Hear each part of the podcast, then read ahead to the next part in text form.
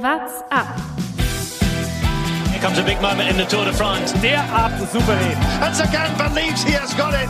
Julien Alaphilippe gewinnt das Bergtrikot. Geraint Thomas is our Tour de France champion. Tourfunk, die tägliche Dosis Tour de France. Mit über 20 Prozent geht's rein in diesen Tourfunk. Mit 100.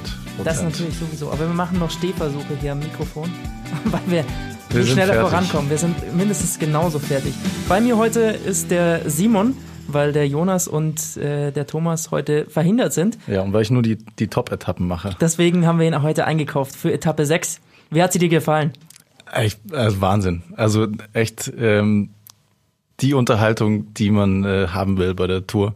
Wir hatten ja jetzt äh, auch schon eine etwas gemächlichere, langweiligere Etappe und äh, ich würde sagen, heute die sechste hat für alles entschädigt.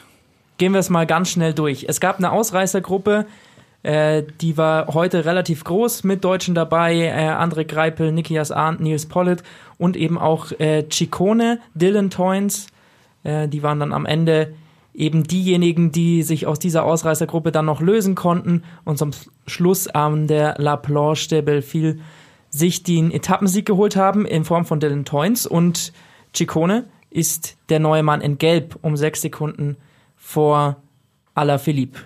Das, glaube ich, die Attacke im Schnelldurchlauf. Einige Favoriten sind Barden gegangen. Ja, Romain Bardet sah gar nicht gut aus. Darüber müssen wir auf jeden Fall sprechen. Vorher schauen wir aber auf diese Region, die Vogesen. Und solange es noch kein Geruchsradio gibt, können wir euch nicht ganz das in, äh, in voller, vollem Ausmaß präsentieren, was jetzt kommt. Der Blick übers Lenkerband. Wer ihn schon einmal im Kühlschrank hatte, denkt sicher darüber nach, ob er sich das noch ein zweites Mal antut. Der Münsterkäse, so Geschmack und gestankvoll. Er stammt aus den Vogesen, genauer gesagt aus dem elsässischen Münstertal. Dort bezeichnet man die stinkende Geschmacksbombe als Münsterkas. Er wird traditionell aus der Rohmilch des berühmten Vogesenrinds hergestellt. Er ist von der EU mit geschützter Ursprungsbezeichnung verzeichnet und darf deshalb als Münsterkäse nur dort hergestellt werden. Simon, du hast zu diesem Käse noch eine ganz spezielle Beziehung. Ja, ähm, also erstmal muss ich sagen, ich esse den super gerne. Ich habe ihn mir aber, glaube ich, noch nie selbst gekauft. Ich esse den meistens, äh, wenn ich mal bei meinen Eltern vorbeischaue. Und um zu verdeutlichen, wie sehr der stinkt, ähm, meine Mutter kauft den manchmal und lagert ihn aber im Keller im Kühlschrank, weil wenn sie ihn in den normalen Kühlschrank tun würde, dann äh, könnte sie den Rest, glaube ich, wegschmeißen. Er riecht auch noch danach, auch wenn man ihn aufgegessen hat. Ja. Das, aber er ist wirklich sehr, sehr lecker. Zurück zum, zum Sportlichen, obwohl man diesen Käse vielleicht äh, nutzen könnte, um seine Konkurrenten auszuschalten, oder? So hinten, Ja, das würde funktionieren. hinten in der Trikottasche. Vielleicht war das Bardets Problem heute. Ja, wahrscheinlich ist er hinter irgendeinem gefahren. Ja. Der hat vorne der Fuglsang oder Ciccone hatte noch so einen Münsterkäse mit dabei. Das wird's gewesen sein. Gehen wir es durch von vorne weg. Äh, Ausreißergruppe war heute größer. Das ist kein Wunder, denn bei diesen Bergetappen sieht man dann doch immer ein bisschen mehr die Chance. Ja, und, ankommt. und äh, das Peloton beziehungsweise die Top-Teams haben die Fahrer ja auch erstmal ziehen lassen. Ähm, auch das war einigermaßen zu erwarten, glaube ich, äh, dass sie da nicht sofort hinterhergehen. Äh, zwischenzeitlich waren es neun Minuten sogar Vorsprung. Der ist aber dann auch äh, hinten raus wieder ganz schön geschmolzen. Schön aus, äh, aus deutscher Sicht, dass da mal ein paar deutsche Farben vorne vertreten waren. Nikias Arndt war dabei vom Team Sunweb. Ähm, André Greipel hat's probiert. Ja, aber äh, ich glaube, Ja. es hat sich gelohnt für ihn. Er wollte ähm, eine Zeit lang vorne mitfahren, um dann keine Probleme hinten rauszubekommen mit der Karenzzeit und es hat funktioniert. Und äh, ich glaube, auch ähnlich wird's für Nils Pollitt gewesen sein. Vom, vom Gedanken her, warum er in diese Spitzengruppe rein ist. Wahrscheinlich. Um einfach dann schon ein bisschen Vorsprung zu haben, bevor es in die richtig harten Anstiege reingeht. Ähm, es gab dann relativ früh den ersten Ausfall dieser Tour. Nicolas Ide ist, äh, ist raus, ist ausgestiegen. Ja, eigentlich ein guter Kletterer. Also da muss, der war auch ja kurz äh, beim beim Tourarzt am Wagen ähm, und ist dann ausgestiegen. Also da war irgendwas Gesundheitliches. Äh, war jetzt der zweite Fahrer, also der erste, der im Rennen ausgestiegen ist. Ähm, Patrick Bever äh, von CCC ist gar nicht angetreten heute. Also das äh, sind dann die ersten Ausfälle, die man dann doch eben hat am Ende dieser ersten äh, Woche. Das äh, so am Rande. Ansonsten, ähm, ja, waren da vorne eben auch ein paar starke Bergfahrer, die hatten dann schon spekuliert und man hat eben dann gemerkt, okay, das könnte auf jeden Fall den, für den Etappensieg reichen und weil die, äh, weil das Feld dann auch zu spät wirklich Druck gemacht hat, eben auch fürs gelbe Trikot. Das war dann so ein, so ein, so ein Fernkampf. Ja, also ähm, da muss ich auch nochmal äh, Askren, Kaspar Askren herausheben, der eigentlich die komplette erste Hälfte des Rennens alleine das Tempo vorne gemacht hat. Ähm, also das war schon auch eine sehr starke Leistung. Und dann so langsam haben sich äh, Movistar und äh, Ineos dann mal nach vorne begeben, um aufzuholen. Und zu helfen, dann äh, sind sie auch näher rangekommen, aber da war es eben schon zu spät. Und deswegen hat es dann am Ende ja um, um, knapp sechs Sekunden nicht gereicht äh, für Alaphilippe, um da sein gelbes Trikot zu verteidigen. Ansonsten bleiben die, die Trikots relativ gleich. Ähm, das grüne Trikot bleibt bei Sagan. Bergtrikot hat sich Tim Wellens äh, weiterhin gesichert, der heute auch wieder in der Ausreißergruppe der sah aber auch jetzt richtig fertig aus bei der Siegerehrung. Also ich weiß nicht, ob der jetzt nochmal in der Ausreißergruppe mitgeht in den nächsten Tagen. Also es sahen alle sehr fertig ja. aus, aber äh, es stimmt, Tim Wellens äh, war da schon wirklich durch. Zweiter Tag in Folge in der Ausreißergruppe. Aber er hatte immerhin jetzt 13 Punkte Vorsprung noch vor Ciccone. Und die morgen, rote Nummer hat er sich auch noch ge die gesichert. Die rote Nummer hat er sich gesichert und äh, morgen wird er auf jeden Fall auch das gepunktete Trikot weiter. Also nach morgen wird er es auch weitertragen, denn ja. morgen haben wir, glaube ich, zweimal vierte Kategorie, einmal dritte Kategorie. Also von dem her hat sich das gelohnt äh, aus Sicht von Tim Valens. Äh, Wechsel gab es, wie gesagt, beim gelben Trikot. Das ist eben jetzt bei Ciccone genau wie das weiße. Ähm, ja, hätte, hätte man so nicht erwartet, aber. Ja, ich schon, ich habe ihn ja in meinem Fantasy-Team. ja, natürlich, Nein, aber, äh, aber, deswegen heute nicht zum Kapitän ja, gemacht. Ja, genau, richtig. Nein, aber äh, Ciccone hatte natürlich auch äh, das Glück, beziehungsweise auch die Power, dass er sich da am vorletzten Berg noch die acht Sekunden äh, Zeitgutschrift geholt hat, weil sonst hätte es nicht gereicht. Also die waren sehr wichtig, die acht Sekunden. Und ähm, ja, das war eben dieser Punkt, wo man gedacht hat, vielleicht in, bei dieser Etappe schon so ein Gesamtklassementfahrer, die da drauf gehen, aber da war einfach dann zu viel Abstand zu den zu den äh, Führenden, zu dieser Spitzengruppe. Ja, der Kollege Nico Horn hat es ja auch noch äh, geschrieben.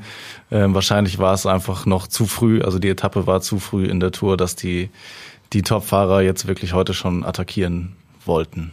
Aber es gab schon äh, einige, die ähm, abreißen haben lassen müssen. Aus deutscher Sicht sehr erfreulich, äh, Emanuel Buchmann. Der ja. war, sah sehr stark aus. Richtig stark. Vor Vogelsang, vor Yates ins Ziel gekommen. Richtig starke Leistung heute. Und mit Emanuel Buchmann hat heute auch unsere Kategorie des Gewinners und des Verlierers des Tages zu tun. Ausreißer und Ausrutscher. Ausreißer, Simon. Hast du dir was ganz Besonderes rausgesucht? Ja, Ausreißer ist heute äh, die Zeitung, beziehungsweise Print ist doch nicht tot anscheinend, weil sogar beim reichsten Team, beim Team Ineos, gibt's keine Jacken für die Abfahrt, wenn es kalt wird, sondern da wird immer noch schön die Zeitung und das Trikot gestopft. Ähm, Habe ich heute gesehen am ersten Berg schon, beziehungsweise bei der ersten Abfahrt fand ich sehr unterhaltsam. Aber Paul Voss hat äh, gesagt, das ist durchaus noch üblich wohl. Aber äh, es gibt noch Hoffnung für alle Zeitungsmacher. Das ist genau das, wofür man äh, stundenlang recherchiert und Artikel schreibt, dass man am Ende bei Garen Thomas den Schweiß, ja. Schweiß unterm Trikot aufsaugen darf. Vielen Dank dafür. Ähm, unser Ausrutscher war heute in der ARD zu sehen. Bernd Arnold, das ist der rasende Reporter, der deutsche Bradley Wiggins, der auf dem Motorrad sitzt und quasi von der Strecke berichtet er hat, ähm, ich, welcher Berg war das? Ich glaube, der drittletzte war das sogar noch. Also es, es war wirklich noch weit weg vom Finale. Ähm, hat er Emanuel Buchmann beobachtet, wie der zweimal äh, auf Toilette gegangen ist. also ist, ist direkt ja. hin. Von mir aus kann er ja zugucken. Aber ähm, dann hat er auch äh, penetrant, wie er ist, beim Wagen von Bora geklopft und hat da nachgefragt, ob man sich Sorgen machen muss. Es ist vollkommen überdramatisiert und die Antwort war einfach nur, nee, ist halt nicht so heiß muss heute. Muss halt aufs Klo. Ist halt nicht so heiß heute. Da hat viel getrunken und äh, es muss halt aufs Klo. Am Ende des Tages war er, war er ja auch äh, sehr gut, der Emanuel Buchmann. Ja. Also von dem hat es ihm nicht geschadet, da zweimal auszutreten. Ja. Am selben Berg. Wir haben jetzt leider nicht die Zahlen von äh, allen anderen Top 15 Fahrern, wie oft die auf dem Klo waren, aber die waren wahrscheinlich auch mal unterwegs austreten. Dann lass uns doch mal ein äh, Fazit ziehen bei dieser Etappe, weil es war ja schon die, das, die erste Etappe, wo es mal richtig zur Sache geht und wo man gesehen hat, wer ist richtig stark, vor allem auch welche Teams sind richtig stark. Wie siehst du es denn? Gibt es ein Überteam dieses Jahr? Ja, Ineos war schon war schon äh, sehr stark heute. Ähm, lange auch noch zu dritt vorne dabei. Auch Movistar hat mir sehr gut gefallen heute. Da war ja vor der Etappe bei Movistar noch gar nicht so ganz klar, ob sie wirklich vorne mitfahren, aber äh, Valverde, Quintana und Co. waren wohl gut drauf und äh, haben dann beschlossen, da vorne mitzufahren. Ja, weil Werde war lange Zeit dann auch als Arbeiter vorne, ist Ja. am Ende schon ein bisschen zurückgefallen. Wer mich überrascht hat, war Mikel Landa, dass der so stark ist. Ja. Der hat ja nach dem Giro gemeint, er ist wirklich nur als Helfer dabei, aber er war äh, zwischenzeitlich mal in der Attacke, ein kleines Stück vorgefahren, wurde dann zwar wieder eingeholt, aber trotzdem hat er einen sehr starken Eindruck gemacht. Ja, du hattest bei Ineos auch noch eine kleine äh, Enttäuschung gesehen. Ja, ich weiß nicht. Also sie sind schon stark. Äh, Kwiatkowski hat wieder ordentlich Tempo bolzen können, aber ihr zweiter Tempobolzer, der eigentlich der letzte ist am Berg, äh, Vaupuls, ist als einer der ersten zurückgefallen, noch vor Castro Vecchio. Von dem her, das äh, war schon eine Überraschung. Ich weiß nicht, ob's Taktik war, kann ich mir nicht vorstellen heute. Vielleicht Nee, nur einen schlechten Tag vorstellen. erwischt. Aber das ist schon mal so ein Indiz. Also Bernal und Thomas sind dann an den wirklich steilen Anstiegen doch vielleicht auf sich gestellt, wenn Kwiatkowski nicht mehr mitfahren kann. Und das ist äh, schon ein Eindruck, den wir in den letzten Jahren nicht hatten. Ja, und es ist aber auch äh, was, was ja hoffen lässt, dass die Tour möglichst lange spannend bleibt, auf jeden Fall. Riesenenttäuschung, AG Dessert. Wahnsinn, oder? Ja. Also nicht nur, dass äh, Bardet keine Helfer hat, sondern er kann, er kann sich auch am Ende nicht mehr selbst helfen. selbst überhaupt nicht helfen. Das, Also.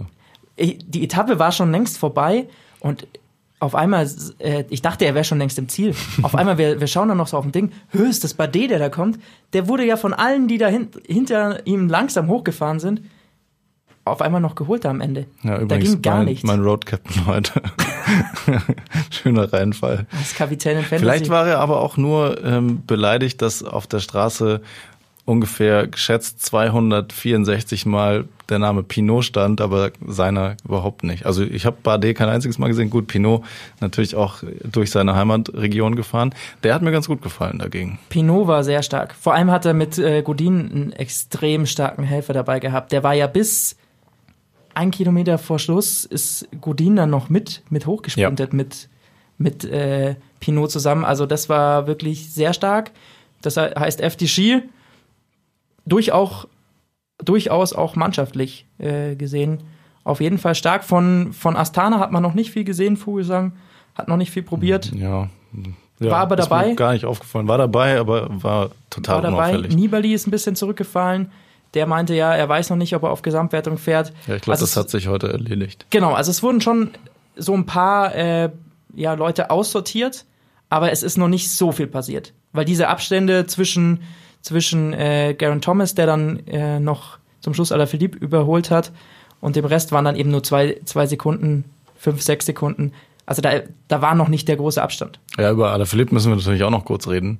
Äh, Definitiv. Wie krass der noch rausgegangen ist auf den letzten 600 Metern, würde ich sagen. Nochmal voll angegriffen. Richtig, sah richtig stark aus. Dann ist ihm aber die Kraft ausgegangen und dann kam ein anderer äh, Top-Favorit, Garen Thomas, nämlich noch hinterher. Das ist natürlich auch genau sein äh, ja, Terrain, da auf diesen extrem steilen äh, Schlussanstieg. Das war genau sein Ding. Er hat es aber ein bisschen unterschätzt. Der ist auch fast umgekippt nach der Ziellinie. Ja, ja, der musste, er hat sich sofort nach der Ziellinie an den Zaun gelehnt und wurde dann weggeschoben von einem. Das sind eh so ein bisschen die Helden heute Ach, gewesen, die, die die. Fahrer noch von der Ziellinie weggeschoben haben. Wer war's? Irgendeiner ist doch noch vor der Bardet. Ziellinie. Bardet, Das war das war. Bardet. Der ist vor der Ziellinie noch stehen geblieben. Was war da los? Das, das war wirklich die Höhe. Also er, er hatte noch nicht mal mehr der war noch nicht mit vollem Reifenumfang drüber. Ich kann mir nicht vorstellen, dass da schon äh, der Transponder ausgelöst hatte. Ja, das Ich glaube ich, glaube auch nicht. ich glaub, diese sechs, sieben Sekunden, wo er da stand, vor der Ziellinie und dann kam einer und hat gesagt, komm, du musst da rüber. Und dann hat er ihn weitergeschoben. Aber er musste noch aus eigener Kraft rüber. Das war schon heftig. Also diese Schlussrampe war, war brutal. Aber Kollege Thomas Gerlich will sie hochfahren, hat er gesagt. Kollege Thomas Gerlich. Ja, der ist heute nicht da. Ähm, normalerweise unser Mann für die äh, Werte. Und wir schauen natürlich bei, indem wir uns die Wattwerte und äh, ja, Segmente dieser, dieser Etappe angucken, müssen wir natürlich auf diesen Schlussanstieg, auf diesen Hammer gucken. Stravazen.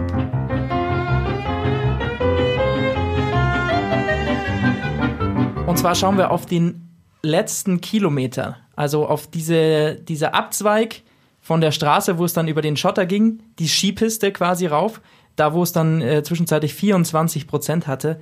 Das war, Völliger Wahnsinn. Wirklich völliger Wahnsinn. das war das war auch, was Alaphilippe so unterschätzt hatte, wo er dann einfach stehen geblieben sind. Aber das war, die sind da ja auch, das waren wirklich Stehversuche. Also das war ein Meter pro. Das waren Fahrversuche, aber sie sind stehen geblieben. krass. Also das war wirklich, wirklich heftig. Ähm, es haben noch nicht allzu viele hochgeladen. Der, der äh, bisher am stärksten war auf diesem Segment, diesen letzten 1,1 Kilometern äh, und hochgeladen ist, hat, ist Richie Port. Ähm, also er ist auch noch nicht aufgefallen, so richtig bei den Favoriten, aber er war eben auch dabei. Er war gut dabei. Er war dabei und äh, ist diesen letzten Kilometer immerhin noch mit Durchschnittsgeschwindigkeit von 25 km/h gefahren, wie auch, wie auch immer das möglich ist. Ich schätze mal an den, an den wirklich äh, steißen Stücken äh, dann natürlich nicht mehr. Wir haben von ihm haben wir keine äh, genauen Wattwerte. Äh, die haben wir vom Zweitplatzierten dieses Segments heute, George Bennett, der äh, mit 426 Watt das im Durchschnitt äh, getreten ist. Auch er ja äh, mit dabei bei diesen Favoriten. Acht Sekunden war er langsamer als Richie Port auf diesem letzten Kilometer. Valverde, der hat zum Beispiel schon über eine halbe Minute verloren. Nur auf einem Kilometer. Er hat es aber du auch ein bisschen langsamer angehen lassen. schon, aber da siehst du, was ein bisschen langsamer angehen Ja. lassen auf einem Kilometer dann noch ausmachen kann. Ja, also krass. das ist wirklich die dann doch mal äh, ja eine Möglichkeit, um zu sehen, was was solche steilen Stücke ausmachen können. Deswegen hatten sie ja auch die die Tourverantwortlichen da reingebaut, weil sie eben gehofft haben, dass dort schon ein paar Abstände entstehen. Aber unterm Strich muss man sagen, zu früh, dass, dass große Abstände entstehen können. Äh, ja, wahrscheinlich war es ein bisschen zu früh. Ähm, trotzdem mussten sich alle zeigen, mussten auch teilweise reagieren. So wie Thomas, ich glaube, der hat sich schon bei Alaphilippe gedacht, dem zeige ich jetzt mal, ähm, dass er hier nicht äh, der Größte ist. Ähm, also für die ganz großen Abstände, wie du gesagt hast, war es zu früh. Aber ähm, es war schon ein erster größerer Test für alle. Ja, das glaube ich, äh, kann man sagen. Schauen wir auf die Etappe von morgen. Wieder ganz anderes Profil.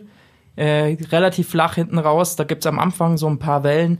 Aber das sollte kein Problem für die Sprinter sein, die zumindest nicht mit Muskelkater morgen ankommen. Also Grönewegen hat da hinten gegen die Karenzzeit gekämpft. Aber es gab kein, kein Sprintersterben heute. Genau, das was dafür war es wahrscheinlich dann auch noch zu früh. Das wird dann spätestens in den Pyrenäen und Alpen vielleicht anders aussehen. Da kommen dann auch noch ein paar Hammer-Etappen, äh, zum Beispiel auf den Tourmalet hoch etc.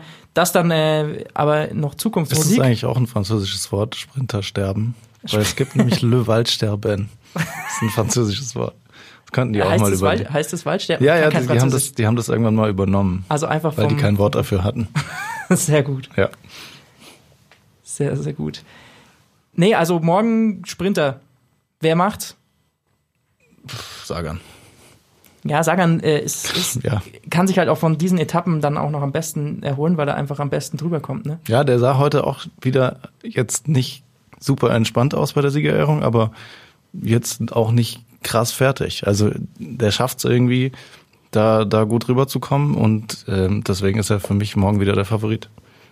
Sagan ist ein Favorit. Schauen wir mal, wie Viviani das Ganze verkraftet hat, der ja mit dem äh, Sprintsieg auf der bisher einzigen normalen Sprintankunft, wenn man jetzt diese erste Etappe rausnimmt, wo, wo es ja viele Stürze gab, Also Viviani auf jeden Fall einer Ja. und ich, ich warte noch so ein bisschen auf Caleb De- dessen Tour ist es noch nicht so ganz. Also das sind äh, sicherlich die Favoriten für morgen. Dann würde ich sagen, Etappe 6 hat richtig Bock gemacht. Äh, kleiner Heißmacher auf die Berge.